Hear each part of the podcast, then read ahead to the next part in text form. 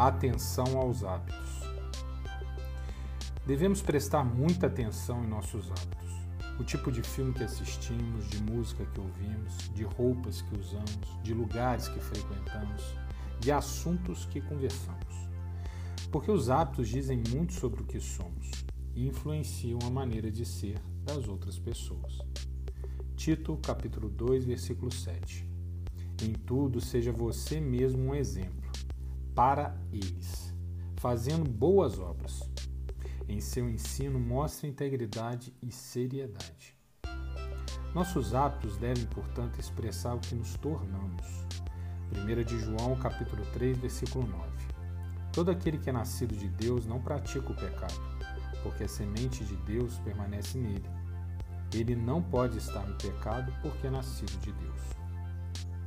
E deve inspirar as outras pessoas para que busquem a razão da nossa esperança, que é Cristo. Tito, capítulo 2, versículo 11. Porque a graça de Deus se manifestou salvadora a todos os homens. Ela nos ensina a renunciar à impiedade e às paixões mundanas e a viver de maneira sensata, justa e piedosa nesta era presente, enquanto aguardamos a bendita esperança e gloriosa manifestação de nosso grande Deus e Salvador Jesus Cristo. Por isso, os atos possuem uma dimensão relacional, ou seja, na escolha do filme, música, roupa, lugar, papo, devemos sempre considerar simultaneamente o eu e o outro pois aquilo que faço diz muito ao outro sobre o que ele mesmo deve fazer. Romanos capítulo 14, versículo 21. É melhor não comer carne, nem beber vinho, nem fazer qualquer outra coisa que leve seu irmão a cair. Devemos agir sempre e em toda ocasião para dar bom testemunho, cumprindo a missão dada por Deus que nos tornou embaixadores do Reino Eterno. Segundo aos Coríntios, capítulo 5, versículo 20.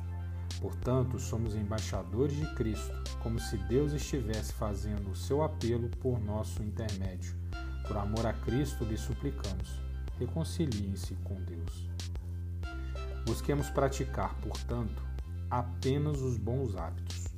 O que conseguimos quando nos esforçamos em manter a mente conectada às coisas do alto. Filipenses capítulo 4, versículo 8.